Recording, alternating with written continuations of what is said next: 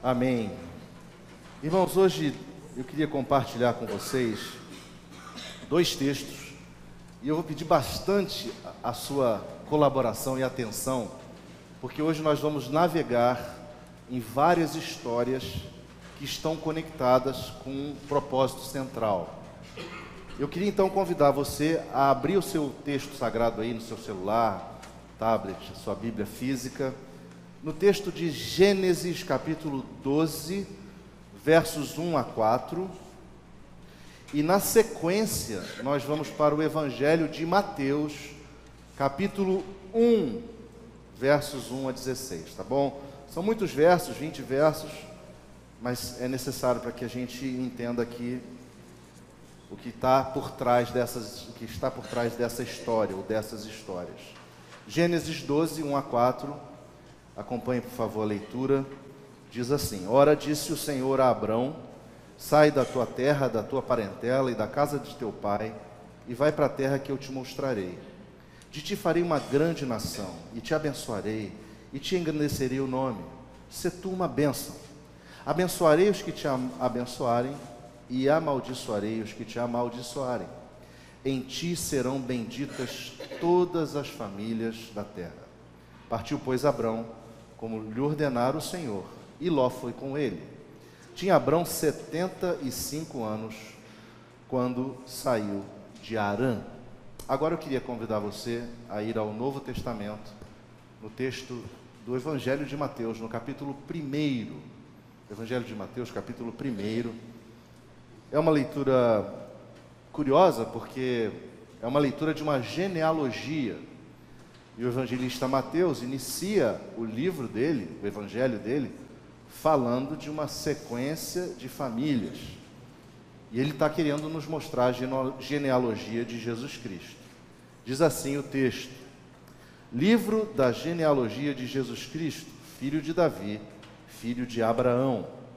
Abraão gerou a Isaque, Isaque a Jacó, Jacó a Judá e a seus irmãos. Judá gerou de Tamar a Pérez e a Zerá. Pérez gerou a Esrom, Esrom a Arão. Arão gerou a Minadab, Aminadab a Naasson. Naasson a Salmão. Salmão gerou de Raabe a Boaz. Este de Rute gerou Obed e Obed a Jessé. Jessé gerou ao rei Davi e o rei Davi a Salomão, da que fora mulher de Urias. Salomão gerou a Roboão, Roboão a Abias, Abias a Asa, Asa gerou a Josafá, Josafá a Jorão, Jorão a Uzias, Uzias gerou a Jotão, Jotão a Acais, Acais a Ezequias, Ezequias gerou a Manassés, Manassés a Amon, Amon a Josias, Josias gerou a Jeconias e a seus irmãos no tempo do exílio da Babilônia. Depois do exílio na Babilônia, Jeconias gerou a Salatiel e Salatiel a Zorobabel. Zorobabel gerou a Abiúde, Abiúde a Eliaquim, Eliaquim a Azor. Azor gerou a Sadoc, Sadoc a Aquim, Aquim a Eliúde, Eliúde gerou a Eleazar. Eleazar a Matã, Matã a Jacó. E Jacó gerou a José, marido de Maria, da qual nasceu Jesus, que se chama o Cristo. Vamos orar? Deus, obrigado pela tua palavra. E quando neste momento nós a abrimos para meditarmos nela, a nossa oração, Senhor, é para que o Senhor venha visitar os nossos corações e venha trazer aos nossos corações o entendimento da tua vontade e do quanto o Senhor nos ama. Que o Senhor venha ministrar aos nossos corações, suprindo todas as nossas falhas, todas as nossas necessidades, toda a nossa incapacidade de entender muitas vezes a tua palavra. Fala conosco, Senhor, nesta manhã, pois nós oramos assim em nome de Jesus. Amém. Meus irmãos, vocês devem estar pensando aqui, puxa, mas por que uma leitura tão longa de uma genealogia tão longa? Vou fato é que as nossas histórias familiares, elas às vezes são bem difíceis, né?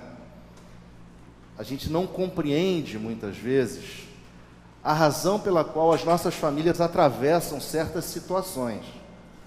Muitos de nós experimentamos desajustes, incompatibilidades, preconceitos, frustrações, tristezas, tabus.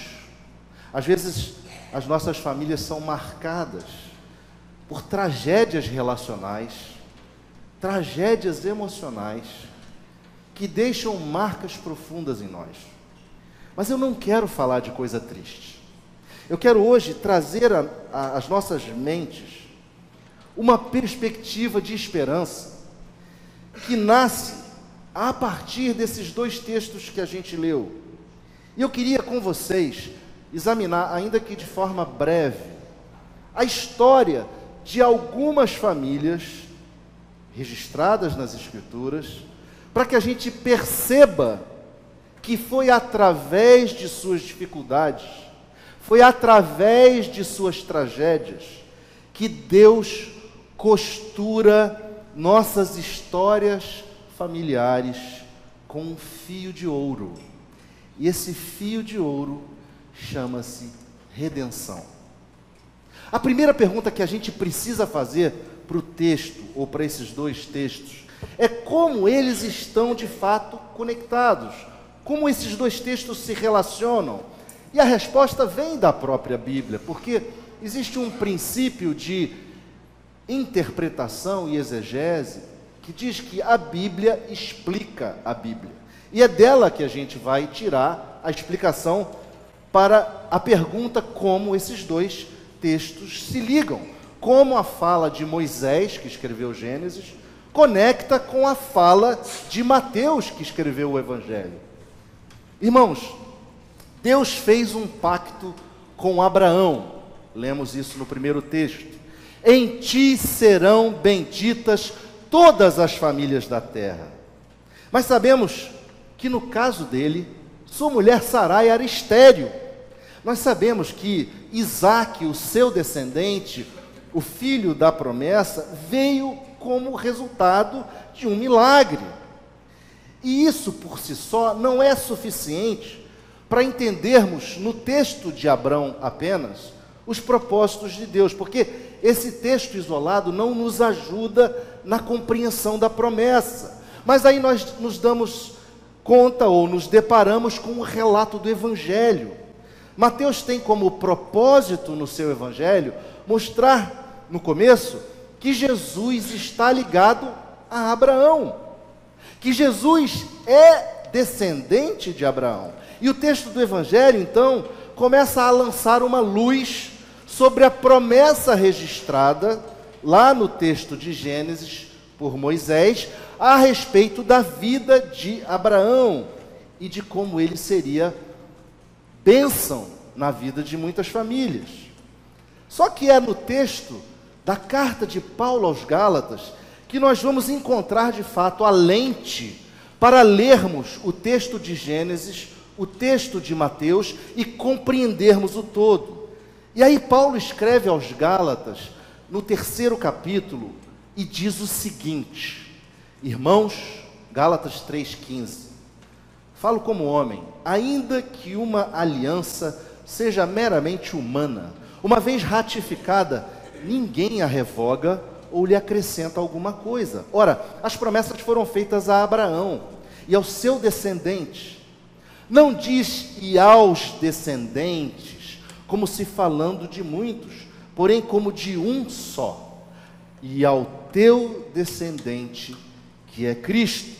E digo isto, uma aliança já anteriormente confirmada por Deus, a lei que veio 430 anos depois, não a pode abrogar, de forma que venha a desfazer a promessa, porque se a herança provém de lei, já não decorre de promessa, mas foi pela promessa que Deus, foi pela promessa que Deus a concedeu gratuitamente a Abraão. Irmãos, o apóstolo Paulo faz a exegese da história. Ele faz a leitura dos dois textos e ele conclui que o descendente, que seria a fonte da bênção sobre todas as famílias, é o Cristo, é Jesus. Irmãos, nós precisamos entender e crer que Jesus Cristo, nascido de Maria, é essa promessa, é a resposta para todas as famílias da terra, pois é nele que todas as famílias serão benditas. Mas olhem, o texto de Mateus, ele curiosamente menciona algumas mulheres, e eu vou ser sincero, quando eu li esse texto e comparo ele com o texto de Lucas, o texto de Lucas apresenta também uma genealogia, no capítulo 3, mas Lucas não menciona mulheres. E aí aquilo me intrigou. Eu fiquei pergun me perguntando por que será que essas mulheres foram comentadas. E aí eu queria examinar as histórias dessas mulheres, porque essas histórias são acompanhadas de rupturas, de desajustes e de dificuldades. E eu queria então brevemente olhar para essas histórias para que nós possamos entender que foi em meio a diversas tragédias que Deus costurou a sua bênção através de famílias. Porque através de tragédia, muitas vezes, Deus costura a sua bênção sobre as nossas famílias, usando um fio de ouro, que é o fio da redenção. E no texto, você, se você voltar a ele e examinar, existe a menção a Tamar, a Raabe, a Ruth, a mulher de Urias, que é Batseba, e a Maria, mãe de Jesus. São cinco mulheres, são quatro tragédias e uma só promessa. Cinco mulheres, quatro tragédias e uma só promessa. Por isso eu queria propor para o tema dessa nossa reflexão o seguinte texto: Deus costura nossas histórias familiares com o fio de ouro da redenção. Deus costura a, a história das nossas famílias com o fio de ouro da redenção. E a primeira mulher que o texto mostra, que é mencionada, é Tamar. Você vai encontrar essa história lá no Gênesis, no capítulo 38, e a gente lê no verso 3 que Judá, filho de Jacó, gerou de Tamar a Pérez e a Zera. Bom, Judá, filho de Jacó, ele havia se separado dos seus irmãos e foi morar numa outra região, lá na casa de um adulamita. E ali ele se casou com Sua. E ao casar-se com Sua, ele casou com uma mulher cananeia, que não era israelita. E ele teve três filhos: Er, Onã e Selá. Judá arranjou um casamento por primogênito, Er. E ele colocou ele e fez, e o fez casar com Tamar, que também era uma mulher cananeia. E Er era um homem mau, era um homem perverso.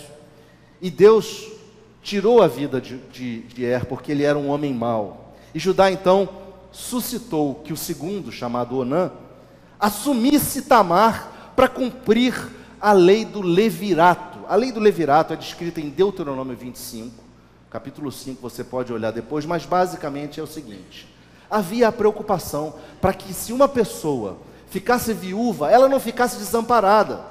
Então, o sucessor ou, ou, ou o, o, o sucessor daquela família, a sequência, o irmão daquele que havia morrido, deveria assumir a vida daquela mulher para cuidar dela, de modo que ela tivesse provisão e voltasse a ter descendentes. A preocupação é que é, acontecesse uma sequência da descendência, não, não se interrompesse uma descendência. E essa pessoa que ia casar e assumir aquela vida da viúva, aquela pessoa era chamada de resgatador. E essa ideia do resgatador, ela, você encontra ela ao longo de várias histórias da Bíblia. Acontece que Onã não quis fazer o que o pai mandou. O pai mandou que ele assumisse Tamar, Onã assumiu, mas ele não permitiu que ela engravidasse. E curiosamente a Bíblia lista uma situação tão diferente, porque diz a Bíblia que Onã, quando tinha relações com Tamar, não deixava que seu esperma ficasse em Tamar. Ou seja, ele interrompia a relação. E isso era mal perante o Senhor, diz a Bíblia. E aquilo gerou uma situação, e aí o que, que aconteceu? Jacó, é, é, Judá prometeu o seu último filho Selá, só que ele era jovenzinho. E ele falou: Tamar, meu filho é muito jovem, vai embora para casa do teu pai. Ele mandou Tamar embora, Tamar foi embora. Selá cresceu, Judá ficou viúvo. E ao ficar viúvo, ele foi se consolar numa outra terra, terra de Tímina. Quando ele chegou nessa terra, Tamar ficou sabendo, e ficou sabendo que o filho dele já era grande, e que ele não havia cumprido a promessa. O que, que Tamar fez? Se vestiu de prostituta. E ela foi para a estrada onde ia passar, onde, onde Judá ia passar. E Judá, vindo, a vendo, a julgou por prostituta e quis se deitar com ela. Ela disse: Eu vou me deitar com você, mas você me dá um penhor, me dá o teu anel, o teu cordão e o teu cajado, para que você depois me traga os cabritos que você me promete. E aí a cena se desfecha, se, se, se finaliza com Tamar se deitando com, com, com é, Judá, Tamar engravida, e lá na frente, meses depois, Judá fica sabendo resolve então mandar apedrejar Tamar, porque Tamar tinha desonrado seu filho, porque ela tinha engravidado de outro homem. E Tamar então pega o penhor, pega o anel, o cordão e o, e o bordão e o cajado e diz: Não, foi você que se deitou comigo e eu fiz isso porque você não honrou a sua promessa. Portanto, a gente vê uma história muito estranha, uma história assim diferente, mas que de alguma forma Tamar resolveu o seu problema, deu um jeito para resolver. Mas Deus, sendo soberano e misericordioso, e mesmo assim, diante de uma história tão esquisita e torta, Ele costurou a vida dessa família com o fio de ouro da redenção, fazendo a Pérez um protagonista da genealogia do Redentor e o tatara, tatara, de Boaz, o resgatador, que mais adiante vai aparecer na história. Pois bem, essa é a história de Tamar, uma história de uma relação estranha. Mas vem a segunda história, a história de Raabe. Raabe, irmãos, era uma prostituta da cidade de Jericó. E quando os israelitas desceram a Jericó, Josué mandou espias e Raabe foi aquela mulher que os acolheu para protegê-los. Porque Raabe cria no Deus de Jacó. Raabe, perdão, Raabe cria no Deus de Abraão. Raabe confessou diante dos, dos espias, isso está registrado em Josué, que Deus é o único Deus acima dos céus e embaixo da terra. Ela fez essa profissão de fé, está escrito lá no Josué 2, no verso 11. E o autor aos Hebreus lembra de Raabe como sendo uma mulher de fé. O autor aos Hebreus honra a memória de Raabe, dizendo pela fé, Raabe, a meretriz, não foi destruída com os desobedientes, porque acolheu com paz os espias. Meus irmãos, aprove a Deus resgatar uma mulher prostituta e colocá-la na genealogia do Redentor. Salmão, o tatara neto de Pérez, filho de Tamar, se casou com Raabe. Raabe não tinha nada a ver com a linhagem. Raabe era alguém estrangeira que professou a fé.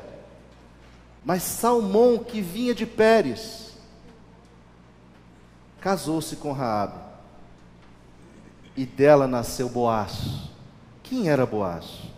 Boaz era o resgatador que nós vamos ver na história da terceira mulher mais adiante de uma situação de desespero por sua vida de prostituição, Deus, por conta da sua fé, da fé de Raabe, a alça à condição da mãe de Boaz, sogra de Ruth e tataravó de Salomão, costurando a vida de sua família com o fio de ouro da redenção. Chegamos à terceira mulher, Ruth. Quem era Ruth? Ruth, uma mulher moabita. Quem eram os moabitas? Os moabitas eram os descendentes de Ló. Mas como eles surgiram? Depois da destruição de Sodoma e Gomorra, as duas filhas de Jó decidem que teriam descendência a partir do próprio pai, porque não havia na terra homens que a quisessem possuir para dar a elas a descendência. Então, a Bíblia nos ensina lá no Gênesis 19 que aquelas duas moças embebedaram seu próprio pai e se deitaram com ele numa relação incestuosa, e delas duas nasceram dois povos, os moabitas e os amonitas. A história de Ruth, que já tinha sobre si o ombro dessa história do incesto dos seus antepassados, porque ela era estrangeira moabita, a história dela cruza com a história de Elimeleque e Noemi, dois israelitas de Belém de Judá. Esses dois, Elimeleque e Noemi, saíram da terra de Belém de Judá e foram para a região de Moabe, porque havia fome na terra de Belém, na terra de Judá. Eles deixam Belém por causa da fome, se estabelecem lá, e aí Elimeleque morre. Noemi ficou viúva com dois filhos, Malom e Quilion. E aí ela então pega os seus dois filhos e faz com que eles se casem com duas mulheres moabitas, estrangeiras, Orfa e Ruth. Só que também os dois filhos, um pouco mais adiante, morreram. Então nós temos uma cena de uma família desestruturada com três mulheres viúvas, Noemi, diante daquela situação, avançada em idade e consciente de que não tinha como suscitar de si mesmo um resgatador, porque não tinha mais como se casar e ter um filho que pudesse ter a idade de dar continuidade à sua descendência, ela vira para as noras e fala assim: podem ir embora, voltem para sua terra, voltem para a terra dos seus pais. Orfa aceitou, mas Ruth não aceitou. Ruth se recusou a voltar, a voltar para sua terra, e ela faz aquela declaração que a gente ouve nos casamentos, que a gente acha que é declaração de, de marido e mulher, ou de noivo para noiva. Ela faz uma declaração para a própria sogra, e ela diz assim: Não, porque onde tu fores, irei eu, onde tu pousares, pousarei eu. O seu povo é o meu povo, e o seu Deus é o meu Deus. Ruth, então, faz a sua profissão de fé na confissão do verdadeiro Deus, o Deus de Israel. As duas voltam para Belém. Noemi nutria no coração uma expectativa de que alguém suscitasse o levirato sobre Ruth, para que de Ruth pudesse haver a, a sequência da sua, da sua descendência. Né? E é interessante, quando você lê a história de Ruth no livro de Ruth, é interessante porque você lê lá que casualmente Ruth foi colher espigas numa terra. E essa terra pertencia a quem? A Boaz. Irmãos, aquele Boaz, daquela família, daquela outra família, daquela outra família. A história de Ruth estrangeira se cruza com a história de, dos israelitas e de novo Deus estabelece uma costura de redenção na família. E o livro de Ruth registra, lá no capítulo 2, o seguinte: Então ela, Ruth, inclinando-se rosto em terra, lhe disse, disse a Boaz: como, como é que me favoreces e fazes caso de mim, sendo eu estrangeira? Respondeu Boaz e lhe disse: Bem me contaram tudo quanto fizeste a tua sogra depois da morte do teu marido, e como deixaste a teu pai e a tua mãe, e a terra onde nasceste, e vieste para um povo que dantes não conhecias. O Senhor retribua o teu feito, e seja cumprida a tua recompensa dos, a tua recompensa do Senhor, Deus de Israel, sobre cujas asas vieste buscar refúgio. E assim, meus irmãos, mais uma vez, de uma história de dificuldades e de sofrimentos, Deus costura a história das famílias com o fio de ouro da redenção. Deste casal, uma estrangeira moabita e um descendente de Judá, nasce Obed, pai de Jessé. avô de Davi. E aí chegamos à quarta mulher, a quarta história.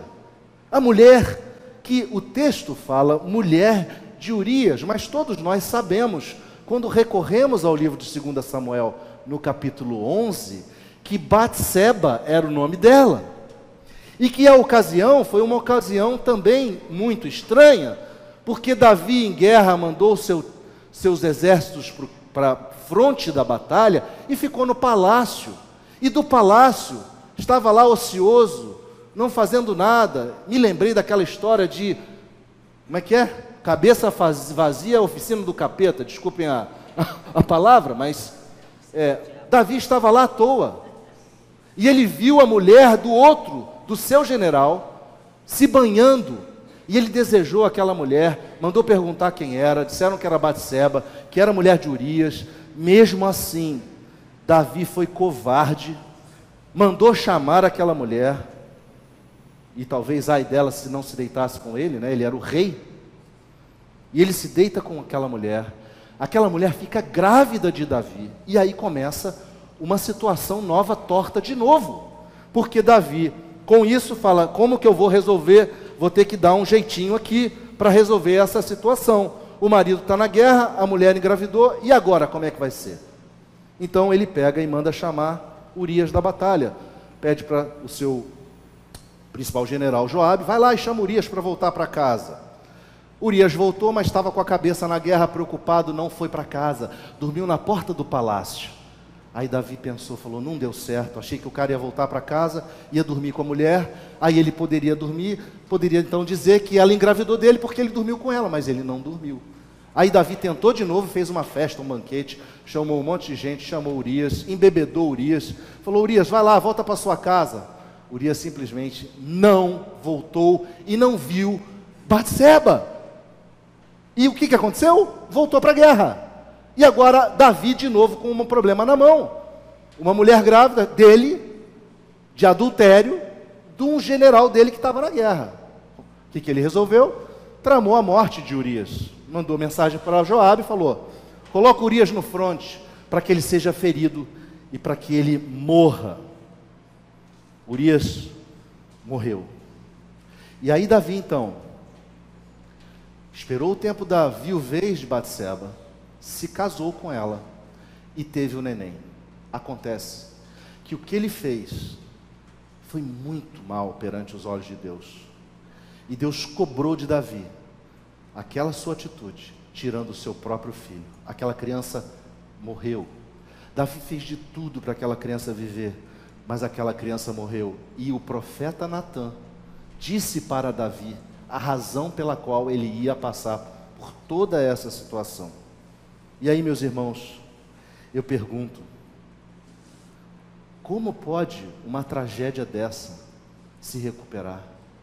Onde? Onde está o fio de ouro. Que dor é essa irrecuperável de perder um filho? Como uma mãe supera isso? Mas eu volto a dizer: Deus costura a história de nossas famílias com um fio de ouro chamado redenção. E ele tinha planos. E segundo Samuel, no capítulo 12, verso 24, diz assim: Então Davi veio a Batseba, que estava chorosa do filho morto consolou-a e se deitou com ela, teve com ela um filho, a quem Davi deu o nome de Salomão, e o Senhor o amou. Meus irmãos, Deus concede ao casal um filho, que veio a ser o grande rei Salomão, o mais sábio de toda a terra. E Salomão está na genealogia do Redentor. Quatro mulheres, quatro tragédias. A quinta mulher é marcada não por tragédia, porque foi Maria. E Maria, então, tem uma história maravilhosa, porque ela foi escolhida por Deus para trazer o Salvador, para ter o privilégio de ser a bem-aventurada, a bendita entre as mulheres. Mas não foi, pensem, não foi uma experiência tranquila, porque o próprio evangelista Mateus nos conta que ela e José estavam desposados. E para que a gente entenda o costume de Israel, quando havia o desposamento, era como se fosse quase um casamento. É uma transição do noivado e do casamento, para tentar fazer uma, um paralelo com a nossa cultura ocidental. Só que no, nesse momento de estarem desposados, eles assinavam um contrato de casamento, eles celebravam uma festa de casamento, mas eles viviam um ano sob o mesmo teto, sem nenhuma relação. Eles não podiam ter conjunção carnal, eles não podiam dormir juntos. Então, aquele casal que estava prometido um para o outro, que estava compromissado um com o outro, a mulher aparece grávida. E a mulher aparece grávida sem o pai, sem a pessoa, porque ela fora engravidada pelo Espírito Santo. E José, então, imaginem, meus irmãos, o desespero daquele homem. E o texto diz que ele, em sonho, foi visitado, porque ele quis deixá-la em secreto, mas Deus foi e enviou um anjo e que é, trouxe a ele a explicação, trouxe a ele o que havia de acontecer. E aí, ele aqueceu. Mas imaginem Maria, uma jovenzinha adolescente, grávida do Espírito Santo. Quem é o pai da criança? Quem engravidou você? Não, o pai da criança é, é José, mas quem me engravidou foi o Espírito Santo. Meus irmãos, Maria deve ter passado grandes apertos. Porque se fizessem alguma acusação de adultério, ela seria apedrejada. Porque assim era a lei, assim era o costume. Maria passou uma grande aflição, mas ela deu um grande testemunho de fé. Ela deu um grande testemunho de firmeza, de confiança. E Deus então consumou a sua promessa de redenção através da quinta mulher, Maria.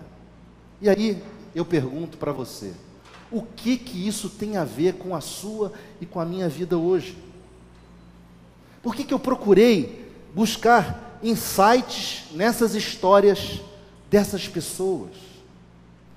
Irmãos, para nos mostrar que não importa a história de família que cada um de nós tem para contar, porque nossas famílias são alvos da graça e da misericórdia de Deus, e as nossas famílias serão benditas, mesmo que com histórias difíceis mesmo com histórias de tragédia.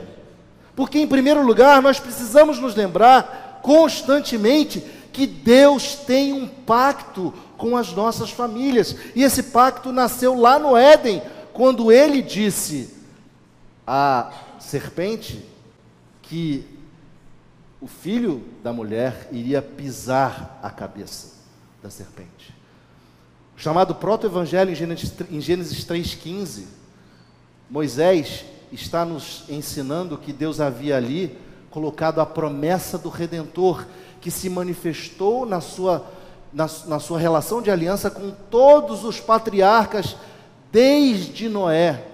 Desde Noé, você vai olhar na história bíblica, cada um daqueles, ante, é, daqueles patriarcas que estiveram na linhagem Deus manifestou em suas, em suas vidas a sua promessa de continuidade, apontando para a redenção, apontando para o Messias.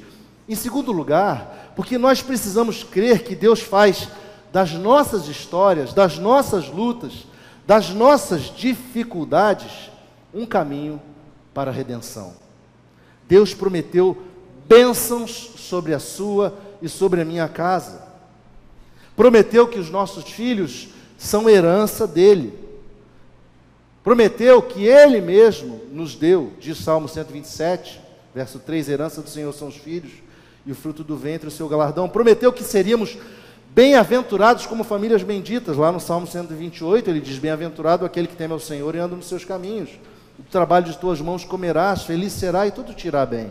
Tua esposa no interior da tua casa será como a videira frutífera, teus filhos como rebentos da oliveira, a roda da tua mesa. Eis como será abençoado o homem que teme ao Senhor. O Senhor te abençoe desde Sião, para que vejas a prosperidade de Jerusalém durante os dias da tua vida. Veja os filhos de teus filhos paz sobre Israel. Mas aí alguém pode dizer assim: Deus não me deu filhos.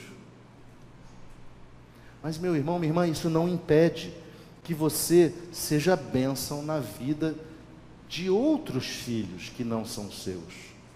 Deus capacita você a ser bênção na vida de filhos espirituais, na vida de filhos de pessoas amigas, de pessoas próximas. Deus capacita você a ser bênção na vida dos filhos do coração que você eventualmente adotou. Porque Deus tem o coração na adoção. Nós fomos adotados em Cristo. Nós não pertencíamos à família, nós fomos adotados pelo amor e pela, pela morte de Cristo. Deus é o Senhor das nossas famílias, irmãos. E elas são alvo do amor de Deus. E em terceiro e último lugar, por que, que eu estou falando da história dessas famílias hoje? Porque todas as nossas histórias convergem para o Redentor que é Jesus Cristo, porque Jesus é o nosso resgatador. Jesus é o nosso redentor. Ele veio cumprir o plano da redenção. Ele veio cumprir a promessa de Gênesis 3,15, que culmina com a sua morte de cruz e com sua ressurreição. Nada, nem ninguém, pode nos tirar dessa estrada redentiva. Ouçam o que eu estou dizendo. Nada, nem ninguém, pode nos tirar dessa estrada redentiva. Nada nem ninguém pode tirar as nossas famílias do, da costura do fio de ouro da redenção. Nada nem ninguém. Então, se você hoje chora, se preocupa com a sua família, com a situação dos seus filhos, com seja qual for a situação que você esteja vivendo, creia que nada nem ninguém pode afastar você da costura do ouro da redenção, porque Deus tem nossas famílias como o seu alvo, o alvo da sua misericórdia, do seu cuidado, do seu amor, da sua redenção. Creia nisso. Creia nisso. Cada um no seu tempo. Cada um no seu tempo. Deus trará para consumar o seu plano e cuidado sobre nossas famílias até que o último seja remido. Não solte desta crença, não largue desta palavra. Deus há de trabalhar o coração daqueles que são da sua família. Cada um no seu tempo, e aí sim virá a consumação onde nós desfrutaremos do shalom eterno e da alegria perene. Meus irmãos, não desanimem. Não desanimem diante de uma história familiar triste, problemática, porque Deus costura a história da sua família com o fio de ouro da redenção. Que Deus te abençoe. Que você possa levar isso para sua casa. Que você possa lembrar disso essa semana que quando vier aquele pensamento de, puxa, fulano está tão longe de Deus, não, não, não. Mas ele faz parte da família que será redimida pelo Redentor. Deus não abre mão de sua família. Creia nisso e siga adiante com coragem e com fé. Amém?